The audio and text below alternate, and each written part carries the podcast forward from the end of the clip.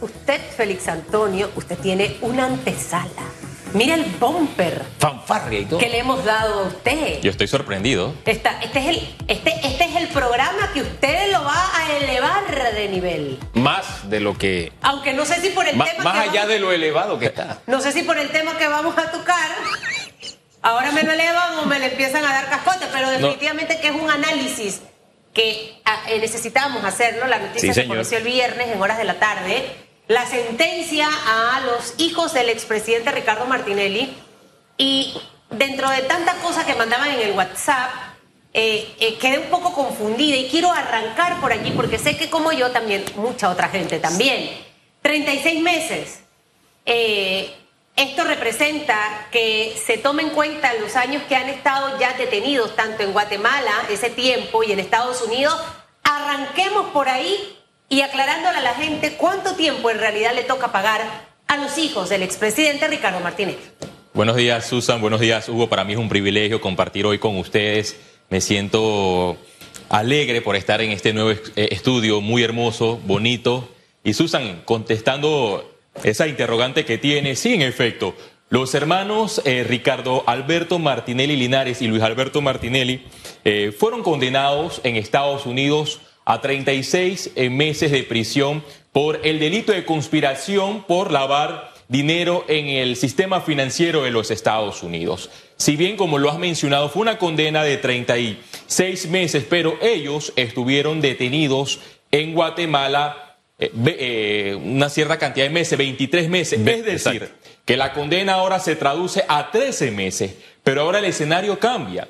Porque en vista que los alguaciles presentaron un informe de buena conducta de ambos hermanos, ellos probablemente pueden eh, pasar menos de un año de prisión por este delito. Pueden quedar en libertad por buena conducta. Cabe la posibilidad también de el Eh. pago de eh, eh, días multa. Sí, es que además de esta condena de 36 meses de prisión y que recalco se traduce a, a 13 meses que puede ser reducido a inferior de un, año por eh, su buena conducta, el juez de la causa agregó una sanción, una multa de 250 mil dólares, aparte del decomiso de fondos millonarios. Hablamos de 18.9 millones de dólares que eh, son dineros mal habidos, es decir, dinero, dinero producto de las coimas que están en dos cuentas bancarias de jurisdicciones internacionales. Ahora, quiero preguntarle a usted como ciudadano, como periodista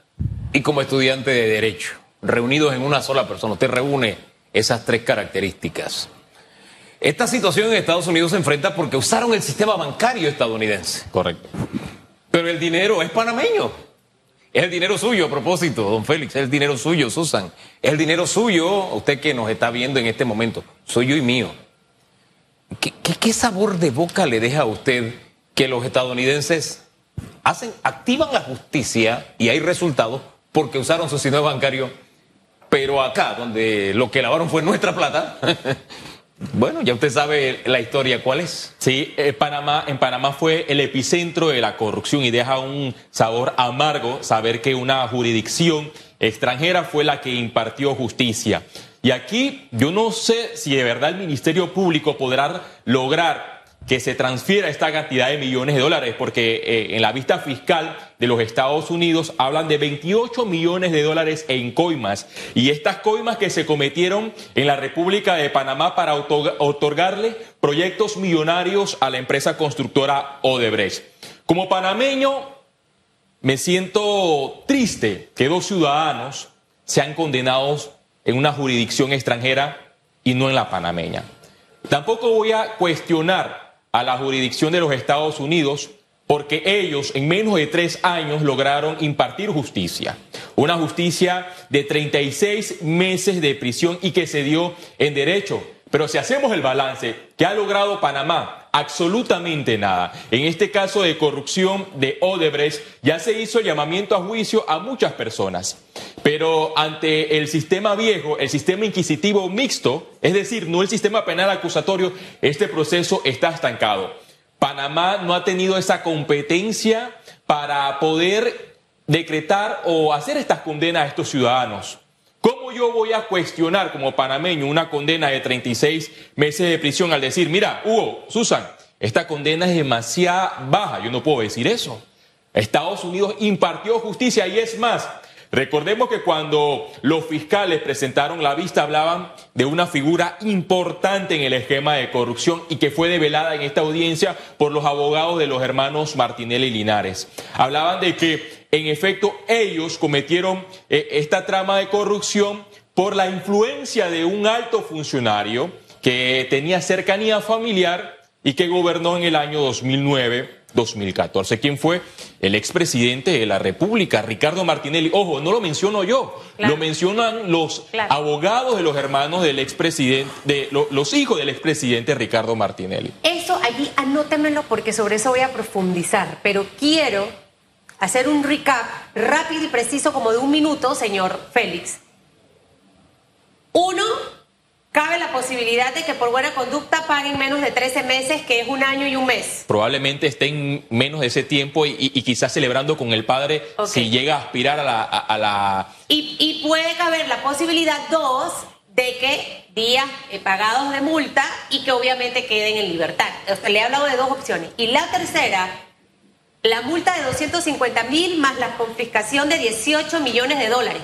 Ese es como el resumen que pudiéramos decir de lo que conllevó el caso en Estados Unidos, ¿sí? Correcto, esos fueron eh, las tres acciones judiciales que pudo impartir el gobierno de los Estados Unidos para enviar un mensaje que los sobornos, la corrupción se castiga en los Estados Unidos, algo que no ha pasado en la República de Panamá. Quizás para muchos ese castigo es leve, porque se hablaba de un blanqueo de capital por 28 millones de dólares. Pero es lo que usted en este momento estaba explicando, que fue la decisión que tomó la justicia estadounidense. Ojo, y la más alta por eh, corrupción en, esta trama, porque algunos eh, latinoamericanos habían recibido condenas inferiores a los 24 meses de prisión. Esta marca un precedente, la más alta, aunque algunos no... Eh, la más alta, aunque sea baja. Aunque sea baja. Y se, se, más o menos se, se, cumplió el vaticinio que le decía yo al señor Carreira, que le decía yo también al licenciado Linares, que estuvo aquí, de que sectores allegados al señor Ricardo Martinelli hablaban específicamente de esa cantidad de tiempo y les decía y decían que iba a ser ahora reducido por lo que ya pagaron. Dicho eso, usted mencionaba el tema de la carta donde mencionan los propios hijos del expresidente a su papá. ¿Habrá sido una estrategia o no? Mira, yo no la veo como una estrategia porque cuando leemos los informes periodísticos de los colegas que dieron cobertura en esta, audiencia en Nueva York, los hermanos pidieron perdón. ¿A quiénes? A Carolina Martinelli Linares, a su hermana a sus hijos, uno de ellos, y a la señora Marta Linares. Pidieron perdón al pueblo estadounidense y al pueblo panameño. No mencionan al expresidente de la República, Ricardo Martinelli. Es más, dentro de las cartas que se enviaron a la jurisdicción de los Estados Unidos, los hermanos eh, Martinelli y Linares, incluso su hermana, narraban cómo pasaron momentos difíciles con el, el expresidente de la República, Ricardo Martinelli, que era un señor dominante. Venir a decirme a mí como periodista, mira, yo no me como el cuento, que ese cuento se lo coman la gente del partido realizando meta, pero yo no me lo como. Además, tampoco que me como el cuento de esa carta que emitió la, Secretaría de Comunicación del expresidente de la República, donde en el tercer párrafo deja entrever como que él carga eh, el peso por sus hijos porque un padre hace todo lo posible por sus Mira, yo no me como ese cuento.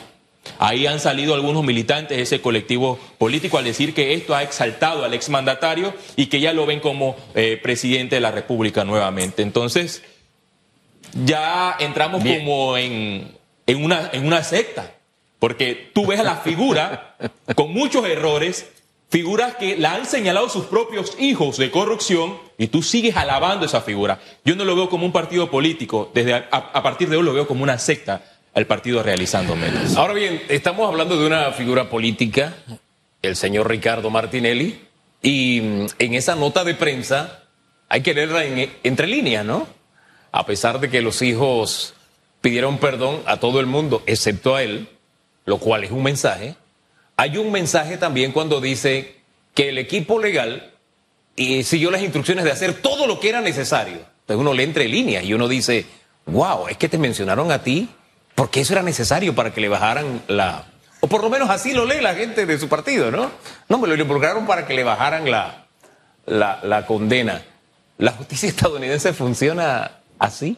No creo que la justicia de los Estados Unidos se coman esos cuentos. Quizás la de Panamá, una justicia que está carcomida en Panamá, por ejemplo, una incapacidad tiene más poder que un amparo de garantías. En el sentido de que tú presentas un recurso legal y eso se va a otra instancia para dirimirse. En cambio, en Panamá una incapacidad paraliza un proceso judicial por caso de corrupción. Nuestra caricatura de justicia es así. Fíjese, le voy a hacer proporciones guardadas lo que ocurrió allá.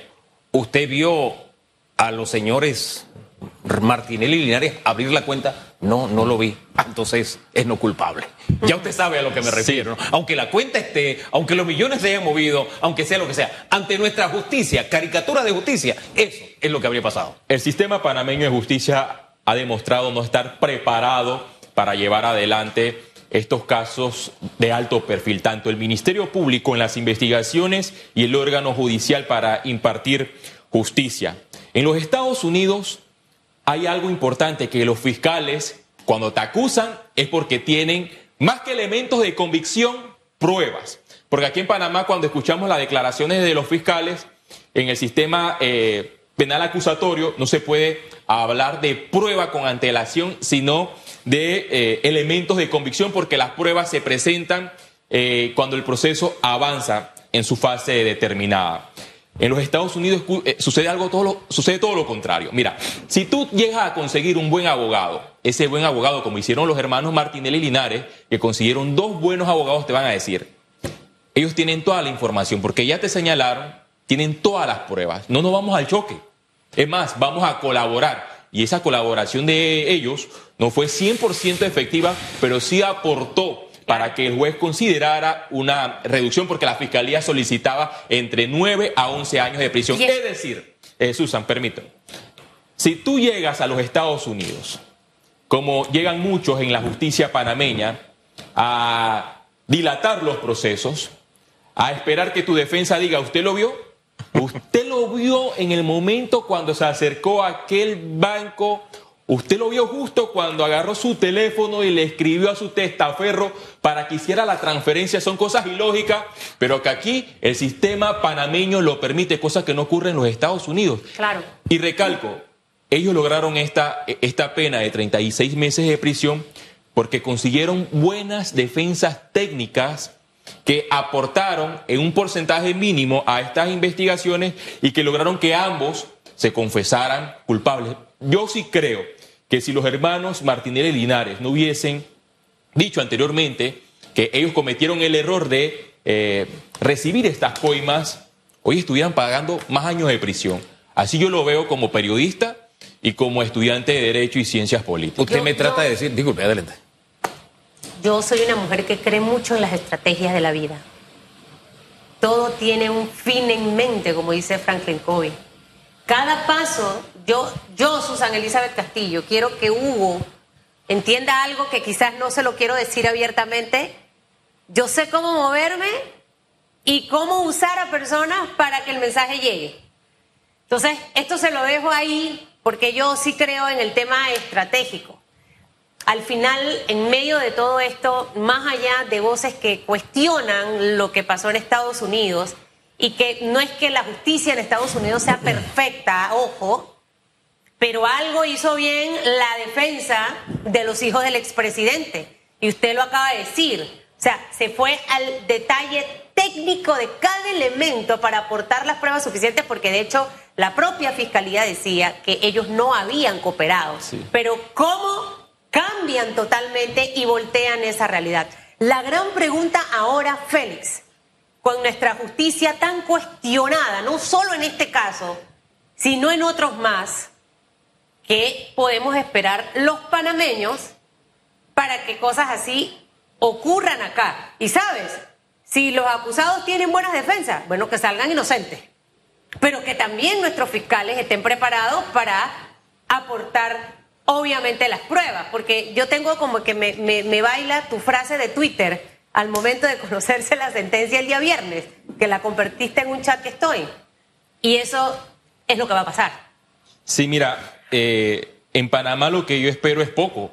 Yo leí el comunicado del Ministerio Público donde habla que el juzgado tercero liquidador de causas penales tiene esta eh, fecha de audiencia preliminar para el 18 de julio al 6 de agosto del, del año 2022. Han sido llamados por este caso muchas figuras a juicio. Pero ya lo vimos con el caso New Business recientemente. Eh, faltaron unos abogados y otros presentaron incapacidades médicas. Listo. Se acabó. Nos vamos. Mero trámite. Y es lo mismo que se va a eh, esperar, lo que se puede esperar de este proceso de el caso de Brecht en la República de Panamá. Susan, con, relación a la frase que publiqué, ya no es eh, robó pero hizo. Ahora es recibió coima pero hizo. Y créeme que esa va a ser la consigna de cara a los comicios del próximo 2024. Y ojo, para los que critican la condena en los Estados Unidos, yo no la cuestiono, para mí se hizo justicia porque se logró una condena. Si estos dos eh, panameños hubiesen llegado a la República de Panamá con este vuelo y con todas estas irregularidades para conseguir eh, el vuelo humanitario, hoy estuvieran felices, es más, estuvieran en un yate tomando champaña, sonreído, porque así aquí nadie respeta la justicia.